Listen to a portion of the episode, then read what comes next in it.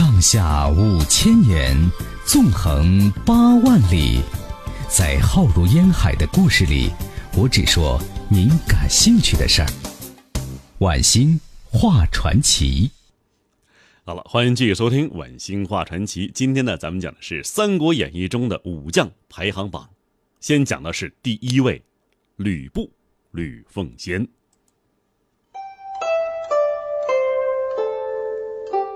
吕布啊，投靠袁绍，做了一件最傻的事儿。业绩虽然不错，什么傻事儿啊？刚做出业绩来，就嚷嚷着要涨工资。您觉得抠门的袁绍会答应吗？越有钱呢，越抠门；越有权，越猜忌；越能力超群，就嫉妒能力强的人。果然呢，袁绍就猜到吕布吕布头上来了。吕布见势不妙。就想回洛阳，为什么？呢明白了，袁绍啊，要收拾他，不走就来不及了。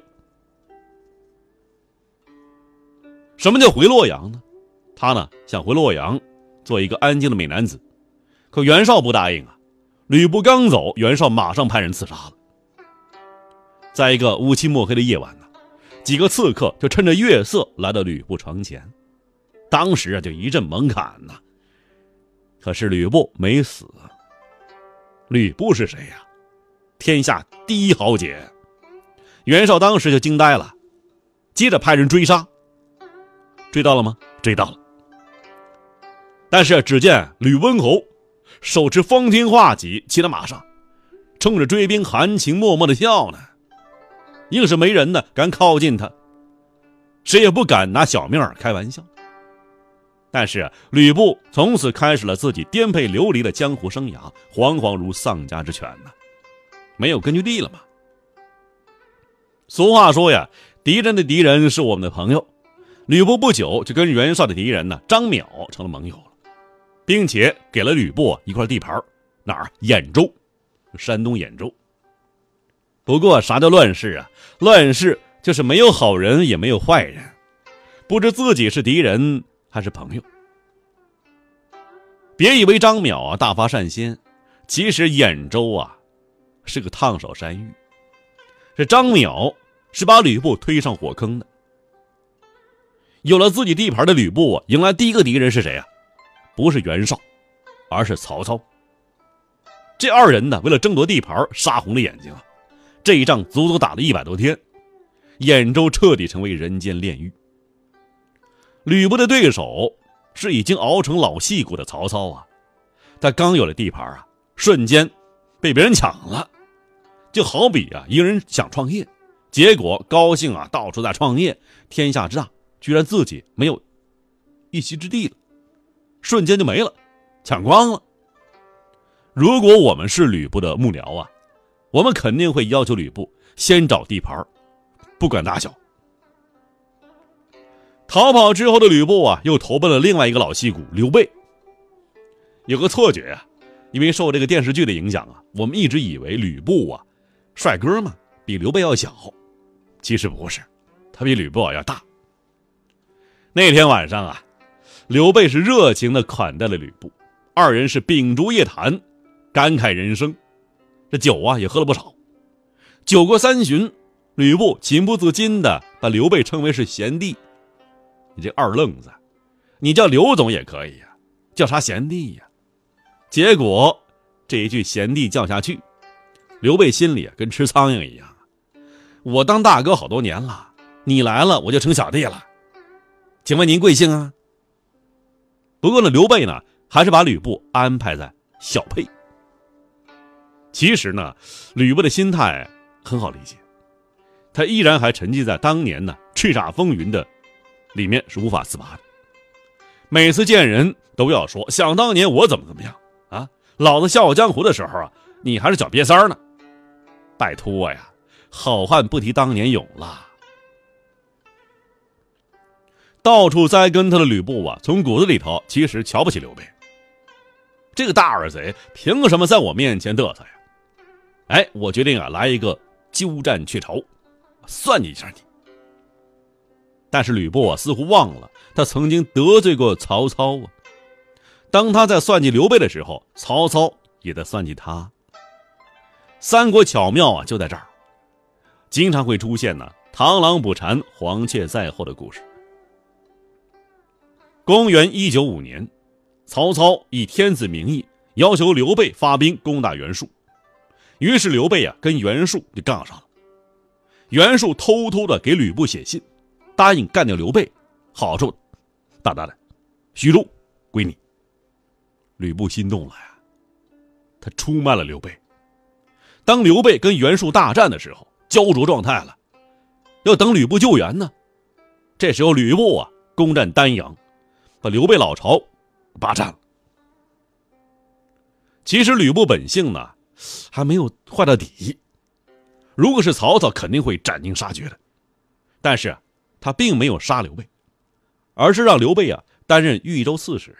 派他驻守小沛调一个，你去小沛，就现在沛县呢。吕布啊是自称是徐州牧。见吕布心慈手软了，袁术决定啊，干脆我呀去当这坏人算了。于是发兵继续攻打刘备，干嘛呀？赶尽杀绝。结果怎么样啊？吕布这时候见状啊，马上发兵救助刘备来了。不过吕布也有自己小算盘。如果刘备被袁术灭掉了，我还有好日子过吗？下一步你该说是我了。毕竟徐州和小沛啊，犄角之势。面对袁术三万大兵啊，吕布只带几百人就去了。袁术人也懵了呀，你干嘛来了？吕布说什么呢？我小弟刘备啊，被你欺负了，我来帮他了。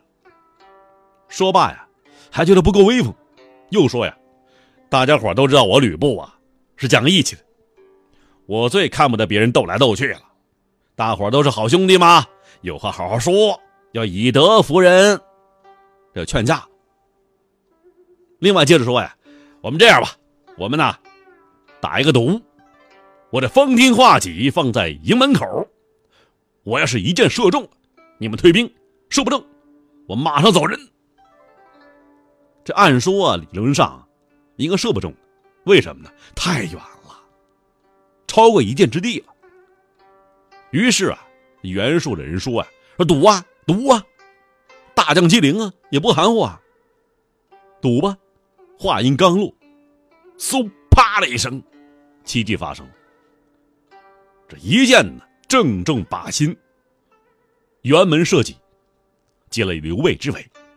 这也看出啊，吕布确有过人之处啊。没办法，纪灵只好退兵。毕竟啊，吕布看起来是玩命来了。要论帅啊，这关二爷肯定是比不过吕布的，因为他的温酒斩华雄是假的，但是吕布啊，设计辕门设计是真的。这其实啊，给吕布悲剧结局也埋下了伏笔。你想啊，刘皇叔是什么人呢？是一个骨灰级的表演派啊，被你阴过一次，不会有第二次机会了。另外呀，你以为袁术真退兵了呀？天真吧！袁术是一个谋略天才，很擅长拉一派打一派呀。他串通吕布帐下的好盟，背叛吕布。吕布见势不妙，没搞清楚呢，呲溜跑了。跑了一圈啊，有人问呢，说将军，你干什么跑啊？谁背叛您了？吕布说：“我也不知道啊，我光顾跑了。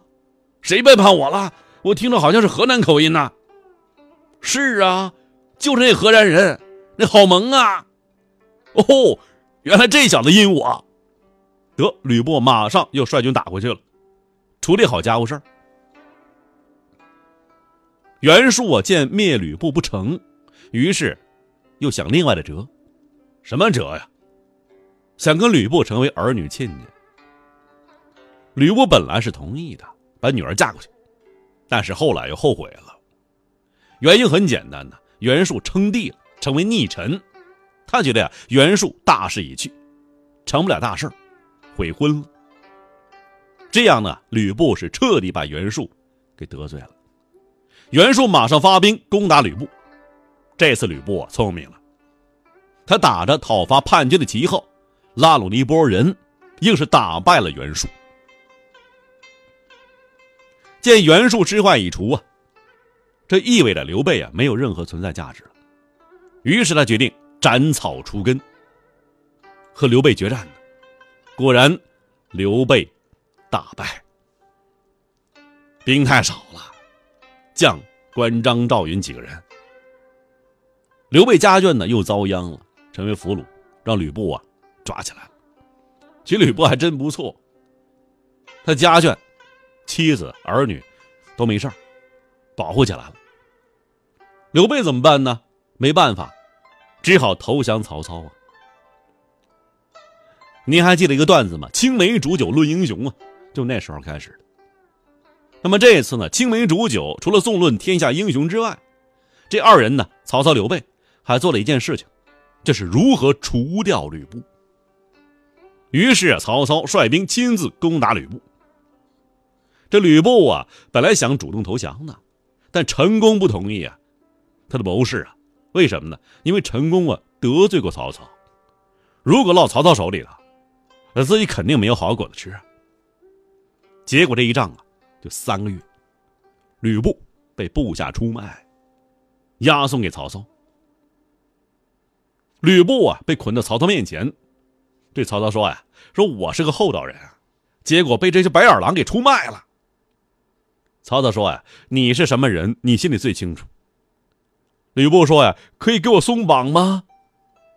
曹操笑说呀：“你觉得我会傻吗？呵呵，困这个老虎，得用重绳子。”吕布又说呀：“我可以给您打江山呢，帮您一统江山。”曹操啊，想杀他。但是，不想脏自己手，于是就问一旁的刘备：“说这人能留吗？”刘备这时候面无表情，说了一句话：“您还记得丁原和董卓的下场吗？”